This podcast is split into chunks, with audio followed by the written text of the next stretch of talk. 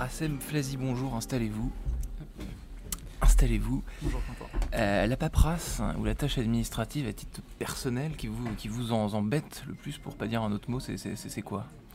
Alors là, il y en a beaucoup, mais Ah euh, oui. si je le premier qui vient à l'esprit, c'est les impôts peut-être. Déclaration des impôts, ouais. ouais. Ouais, Toujours un côté euh, anxiogène quand Ouais. il s'agit des impôts. pourtant, vous les avez toujours déclarés. hein. Oui, bien sûr.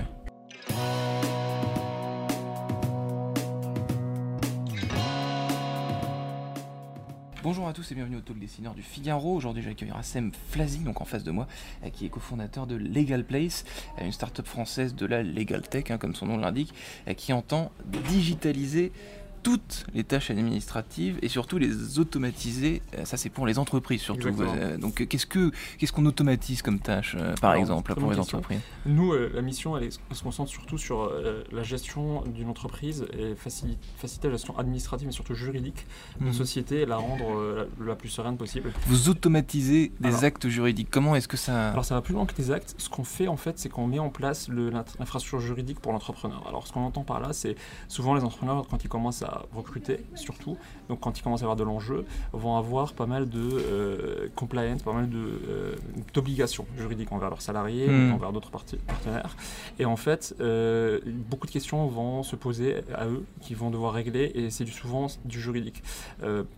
Un des exemples phares qui sort le plus aujourd'hui, c'est l'aménagement du temps de travail. C'est Hmm. je suis entrepreneur, comment je gère cette question-là?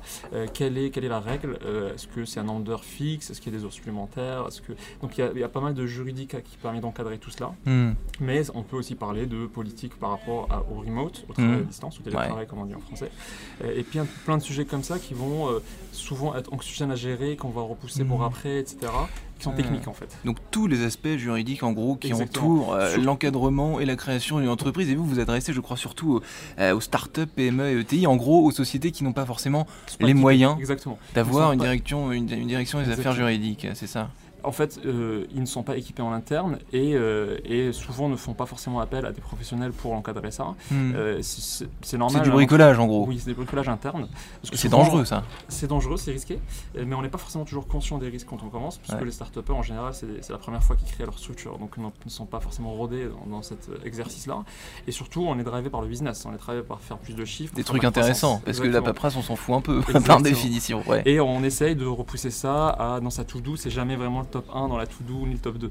Donc Hmm. euh, nous, la question, c'est vraiment de rendre le plus simple possible pour cet entrepreneur-là, pour que ça ne soit pas terrifiant pour lui à gérer, Ouais. et accessible aussi. Donc rendre accessible les meilleures pratiques juridiques, c'est notre mission. Accessible d'un point de vue euh, de la compréhension ou d'un point de vue prix D'un aussi point de vue prix aussi, Ouais. d'où l'automatisation. Donc nos technologies permettent non seulement de simplifier le process lui-même pour que ça ne soit plus rébarbatif pour le client final, Ouais. mais aussi euh, de point de vue coût, parce que ça ne soit plus une barrière pour se dire non en fait c'est trop coûteux pour nous, on le fera plus tard. Hmm. C'est plus c'est accessible, plus on va le faire vite et plus on est baqué, Ouais. sécurisé juridiquement en fait.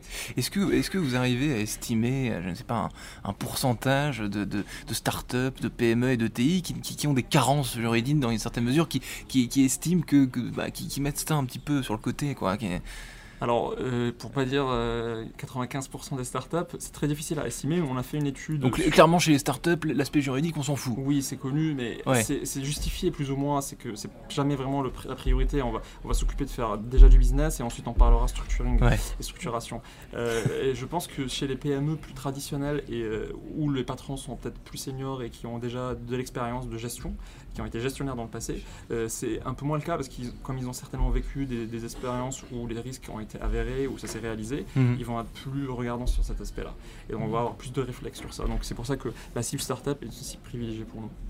Alors combien d'actes juridiques aujourd'hui vous avez réussi à automatiser, à, à mouler dans une certaine mesure? Alors, on parle pas d'actes, on parle en opération, parce qu'en Ouais. général, une, une opération peut contenir plusieurs actes, Oui. et plusieurs documents, etc., etc. Donc nous, aujourd'hui, on a une cinquantaine d'opérations juridiques qui sont accessibles sur notre catalogue, qui visent principalement les entreprises de cette taille-là. D'accord. Euh, Et, qui sont achetables, consultables en ligne, pouf, on clique et. Exactement, D'accord. Et tout est rempli. Exactement. Ok. Et tout est rempli, ça sort. Et, et justement, il n'y a pas que l'aspect euh, acte, il y a tout un aspect aussi calendaire, parce que justement, c'est des opérations qui vont se faire sur le temps, avec un calendrier juridique, Ouais. souvent qui avec des dates bien précises. Bien sûr, Et ouais. c'est tout cela qui est automatisé, et pas juste la partie acte en fait. Alors quand vous automatisez quelque chose, alors j'imagine qu'ensuite il faut suivre pour vérifier qu'il n'y a pas une évolution juridique qui rend Exactement. caduque votre automatisation Parce que la loi, par définition, elle évolue sans cesse. Elle donc pour vous aussi, c'est un casse-tête finalement. la loi qui bouge, mais aussi le- l'entrepreneur, dans ses opérations quotidiennes, va évoluer, va prendre des décisions, etc. Donc la grande particularité des Play, c'est qu'une fois que vous êtes sur la plateforme, on va aussi maintenir votre juridique compliance. Euh, C'est-à-dire euh, qu'on va surveiller selon les opérations que vous êtes en train de faire. D'accord. On met à jour le profil de l'entreprise. On met à jour et on va notifier lorsqu'il y a des carences qu'on peut détecter qui peuvent être risquées, soit dues à une réglementation qui s'est mise à jour. Et Ouais. on sait combien on est aujourd'hui dans une inflation en fait de ju- juridique et réglementaire. Hmm. Euh, on, parle, on parle plein de sujets, mais RGPD euh, c'est un exemple parmi d'autres. Et puis euh, ça- aussi en- de manière euh, à ce que selon ce que vous faites et selon ce que vous recrutez, si vous allez recruter de nouveaux types de profils que vous n'avez jamais pu encadrer dans le passé, eh ben, c'est une nouveauté qu'il faut, qu'il faut sécuriser. Et donc ça ne dépend pas simplement des- des- de la mise à jour des réglementations, mais aussi de la mise à jour de, de vos propres opérations en fait. Ok, donc le, système juridique est caduque, poum, une alerte, oulala, il faut, il faut, il faut, il faut changer. Euh, pour les particuliers maintenant, je, que, je- qui vous intéresse un peu moins, hein, si j'ai bien compris, on parle beaucoup de la phobie administrative. Est-ce que c'est un fléau qui existe aussi chez les entreprises, ce- cette phobie administrative On, l'a- Alors, c'est- on y a un c'est- peu répondu déjà, C'est un mais fléau qui est amplifié parce que euh, la complexité administrative d'un patron, elle est euh, Beaucoup- 100 beaucoup fois plus, ah ouais. complexe que celle pour un particulier. Euh, et souvent, la simplification qui se passe côté particulier, elle, elle n'est pas vraiment, il n'y a pas d'équivalent côté entrepreneur parce que toute la nouvelle réglementation qui se crée, c'est autant de nouvelles couches de, de nouvelles réglementations que vous, voulez- vous devez adopter. ouais, et qu'il faut euh, digérer. Qu'il faut digérer, Dans une certaine mesure. Exactement. Donc je disais, les particuliers vous intéressent moins, mais peut-être que j'ai tort, peut-être que vous avez envie de, de- de- de les aider aussi, les particuliers, à terme, ou alors c'est pas du tout, ça fait pas du tout partie de votre droit, modèle? en fait, le droit, on a souvent cette image que le droit est un corps uni euh, et, et homogène. En fait, c'est des disciplines. Ouais. C'est pour ça que euh, les avocats, en, général, se définissent toujours par une pratique particulière. Donc, avocat en droit des affaires, avocat en famille, etc.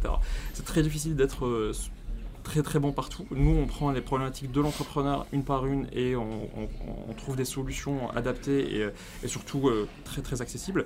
Euh, mais euh, no- notre focus principal, c'est les entreprises non équipées, donc les Mhm. petites entreprises et les moyennes. Donc on changera pas la cible pour le moment. Donc vous, avez, vision. vous avez fondé Legal Place il y a 4 ans, vous êtes diplômé de Cambridge, de Centrale Supélec. Comment est-ce que cette initiative entrepreneuriale, elle, est, elle a mûri dans, dans votre cerveau finalement? Alors, Le point de départ, que c'est quoi? moi-même, ayant souffert de ces- tous ces aspects-là en tant qu'entrepreneur dans une vie euh, antérieure, Ouais. c'est une question qui, que j'avais toujours en tête. Euh, et puis, donc, il y avait tout aussi toute une mouvance d'automatisation de des métiers intellectuels, Ouais. euh, qui était une tendance qui a, qui a commencé. Et donc, le- le- le- la question de est-ce que le droit, est-ce que les services juridiques peuvent être automatisés, donc ramenés à des prix beaucoup plus accessibles pour que ces best practices puissent être accessibles par, par le plus grand nombre des entrepreneurs, Hmm. c'était une hypothèse que je voulais absolument tester. Donc l'idée est venue comme ça, on a testé l'hypothèse de techniquement est-ce que c'était faisable, euh, et euh, on a pu, grâce à cette hypothèse qui a été validée, lancer la structure.